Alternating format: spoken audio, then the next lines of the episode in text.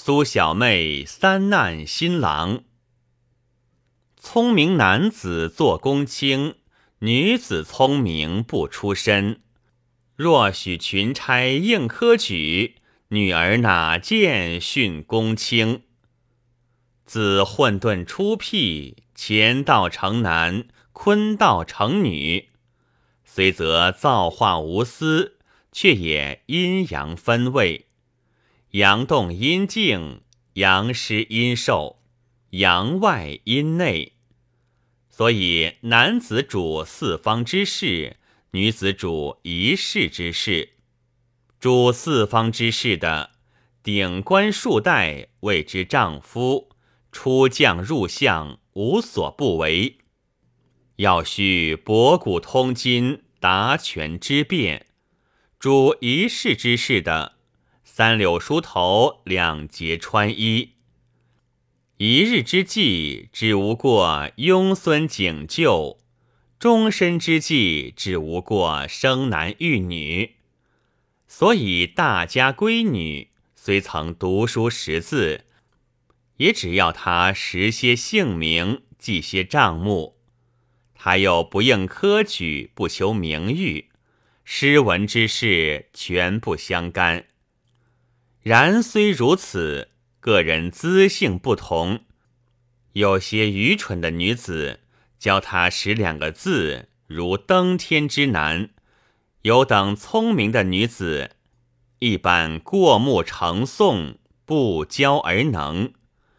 吟诗与李杜争强，作赋与斑马斗胜，这都是山川秀气，偶然不忠于男而忠于女。且如汉有曹大姑，她是个班固之妹，代兄续成汉史；又有个蔡琰，至胡家十八拍，流传后世。近时有个谢道韫与诸兄咏雪，有柳絮随风之句，诸兄都不及他。唐时有个上官婕妤，中宗皇帝教他品地朝臣之诗，臧否一一不爽。至于大宋妇人，出色的更多，就中单表一个，叫做李易安。一个叫做朱淑珍，他两个都是闺阁文章之博，女流汉苑之才。论起相女配夫，也该对个聪明才子。怎奈月下老错住了婚期，都嫁了无才无学之人，每每怨恨之情行于笔札，有诗为证。鸥鹭鸳鸯作一池，曾知羽翼不相宜。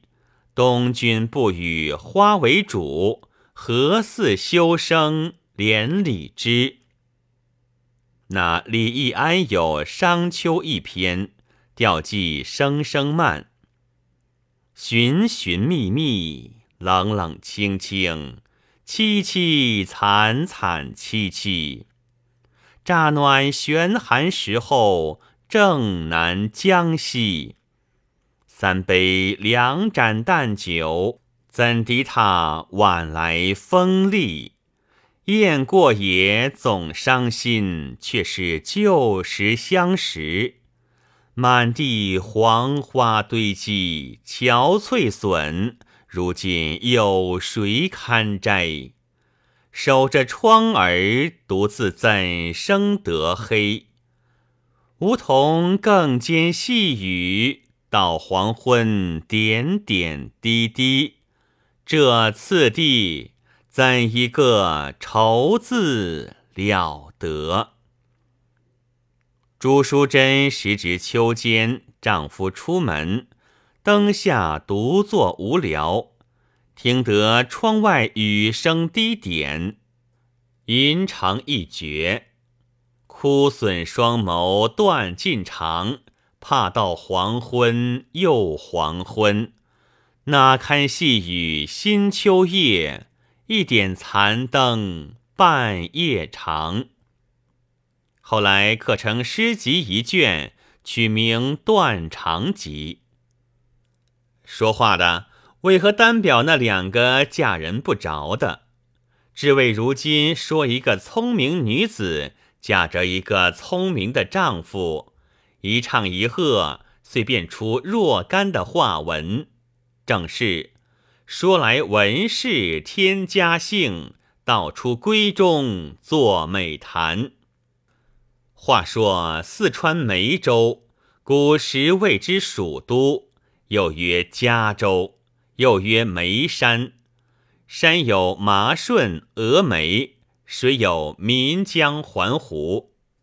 山川之秀，忠于人物，生出个博学名儒来，姓苏，名荀，字允明，别号老泉。当时称为老苏。老苏生下两个孩儿，大苏、小苏。大苏名士，字子瞻。别号东坡，小苏名哲，字子由，别号应斌。二子都有文经武伟之才，博古通今之学，同科及第，名重朝廷，俱拜翰林学士之职。天下称他兄弟谓之二苏，称他父子谓之三苏。这也不在话下，更有一桩奇处。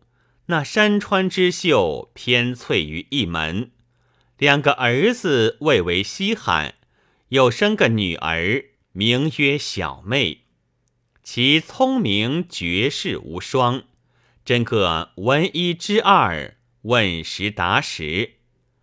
因他父兄都是个大才子，朝谈夕讲。无非子史经书，目见耳闻不少诗词歌赋。自古道：近朱者赤，近墨者黑。况且小妹资性过人十倍，何事不小？十岁上随父兄居于京师狱中，有绣球花一树，时当春月，奇花盛开。老泉赏玩了一回，取纸笔题诗，才写得四句。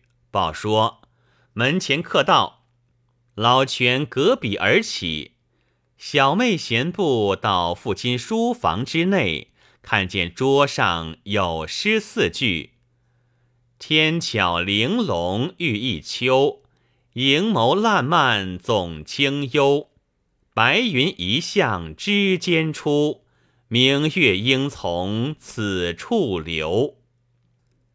小妹懒毕，只是用绣球花所作，认得父亲笔迹，遂不待思索，续成后四句云：“瓣瓣拆开蝴蝶翅，团团围就水晶球。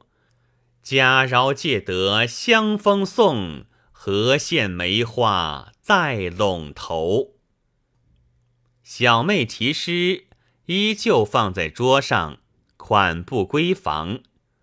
老泉送客出门，复转书房，方欲续完前韵，只见八句已足，读之词意俱美，疑是女儿小妹之笔，忽而问之，写作果出其手。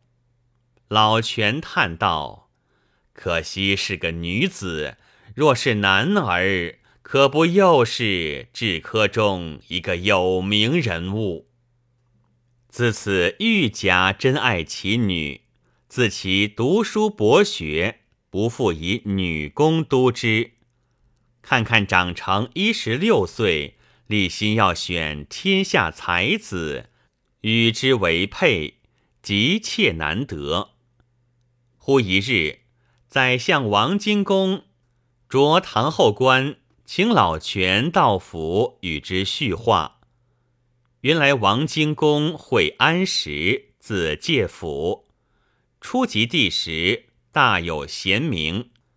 平时常不洗面，不脱衣，身上虱子无数。老权悟其不近人情，一日必为奸臣，曾作《辩奸论》以击之。荆公怀恨在心，后来见他大苏小苏连登科制，遂舍愿而修好。老泉亦因精功拜相，恐防二子进取之路，也不免屈意相交。正是古人结交在义气，今人结交为势利，从来势利不同心。何如义气交情深？是日，老权复荆公之召，无非商量些筋骨，议论一番时事，遂取酒对酌，不觉忘怀酩酊。荆公偶然夸能：“小儿王胖读书只一遍，便能背诵。”老权待酒答道。谁家儿子读两遍？荆公道：“道是老夫失言，不该班门弄斧。”老泉道：“不为小儿指一遍，就是小女也指一遍。”荆公大惊道：“只知令郎大才，却不知有令爱，眉山秀气，尽属公家矣。”老泉自悔失言，连忙告退。金公命童子取出一卷文字，递与老权道：“此乃小儿王滂窗客，相凡点定。”老权纳于袖中，娓娓而出。回家睡至半夜，酒醒，想起前世，不合自夸女孩之才。今介父将儿子窗客主无点定，必为求亲之事。这头亲事非吾所愿，却又无计推辞。沉吟道小，梳洗已毕，取出王滂所作，次第看之，真乃翩翩锦绣，字字珠玑，又不觉动了个爱才之意。但不知女儿缘分如何，我如今将这文卷与女儿观之，看她爱也不爱。遂引下姓名，吩咐丫鬟道：“这卷文字乃是个少年名士所成，求我点定，我不得闲暇，转送与小姐，叫她批阅完时，速来回话。”丫鬟将文字呈上小姐，传达太老爷吩咐之语。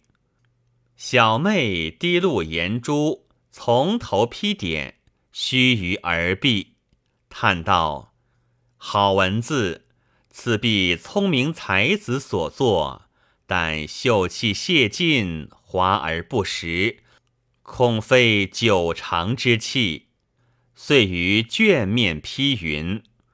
心其早立，是其所长；含蓄雍容，是其所短。取微客则有余，享大年则不足。后来王滂十九岁，中了头名状元，位己夭亡。可见小妹知人之明，这是后话。却说小妹写罢批语。叫丫鬟将文卷纳还父亲。老权一见大惊，这批语如何回复的介父，必然取怪。一时污损了卷面，无可奈何。却好唐后官道门，奉丞相君旨，取昨日文卷面见太爷，还有画饼。老权此时手足无措。只得将卷面割去，重新换过，加上好批语，亲手教唐后官收气。唐后官道：“相公还吩咐过，有一言动问：贵妇小姐曾许人否？倘未许人，相府愿携秦进。”老权道：“相府请亲，老夫岂敢不从？只是小女貌丑，恐不足当金屋之选。相反，好言答上，但访问自知，并非老夫推脱。唐后官领命回复京公，京公看见卷面换了，已有三分不悦。又恐怕苏小姐容貌真个不扬，不中儿子之意，密地差人打听，原来苏东坡学士常与小姐互相嘲戏，东坡是一嘴胡子，小妹朝云，口角几回无觅处，忽闻茅里有声传，小妹额颅凸起。东坡答朝云：“未出庭前三五步，额头先到画堂前。”小妹又朝东坡下河之长云：“去年一点相思泪，至今流不到腮边。”东坡因小妹双眼微抠，复答云：“几回试脸深难道。”却流汪汪两道泉。访视的得了此言，回复京宫说：“苏小姐才调委实高绝，若论容貌，也只平常。”京宫遂将因事搁起不提。然虽如此，却因相府求亲一事，将小妹才名播满了京城。以后闻得相府亲事不协，慕名者来求，不计其数。老全都叫呈上文字，把与女孩自阅，也有一笔涂倒的，也有点不上两三句的。就中只有一卷文字做得好，看他卷面写有名字，叫做秦观。小妹批四句云。今日聪明秀才，他年风流学士。可惜二苏同时，不然横行一世。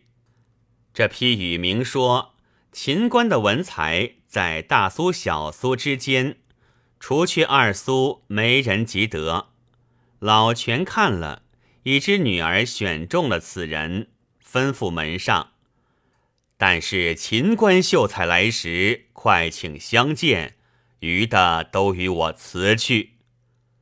谁知众人成卷的都在讨信，只有秦观不到，却是为何？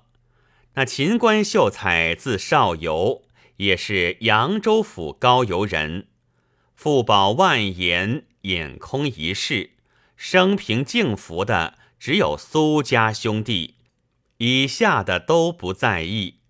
今日慕小妹之才，虽然贤欲求寿，又怕损了自己的名誉，不肯随行逐队寻宵问息。老泉见秦官不到，反央人去秦家寓所致意。少游心中暗喜，又想到小妹才名得于传闻。未曾面试，又闻得她容貌不扬，额颅突出，眼睛凹进，不知是何等鬼脸，如何得见他一面，方才放心。打听的三月初一日要在岳庙烧香，趁此机会改换衣装，去个分晓。正是眼见方为敌。传闻未必真，若信传闻语，枉尽世间人。从来大人家女眷入庙进香，不是早定是夜。为什么？早则人未来，夜则人已散。秦少游到三月初一日五更时分就起来梳洗，打扮个游方道人模样。头裹青布唐巾，耳后露两个十捻的假玉环，身穿皂布道袍，腰系黄绦，足穿净袜草履，项上挂一串拇指大的鼠珠，手中托一个金漆钵盂，清早就到东岳庙前伺候。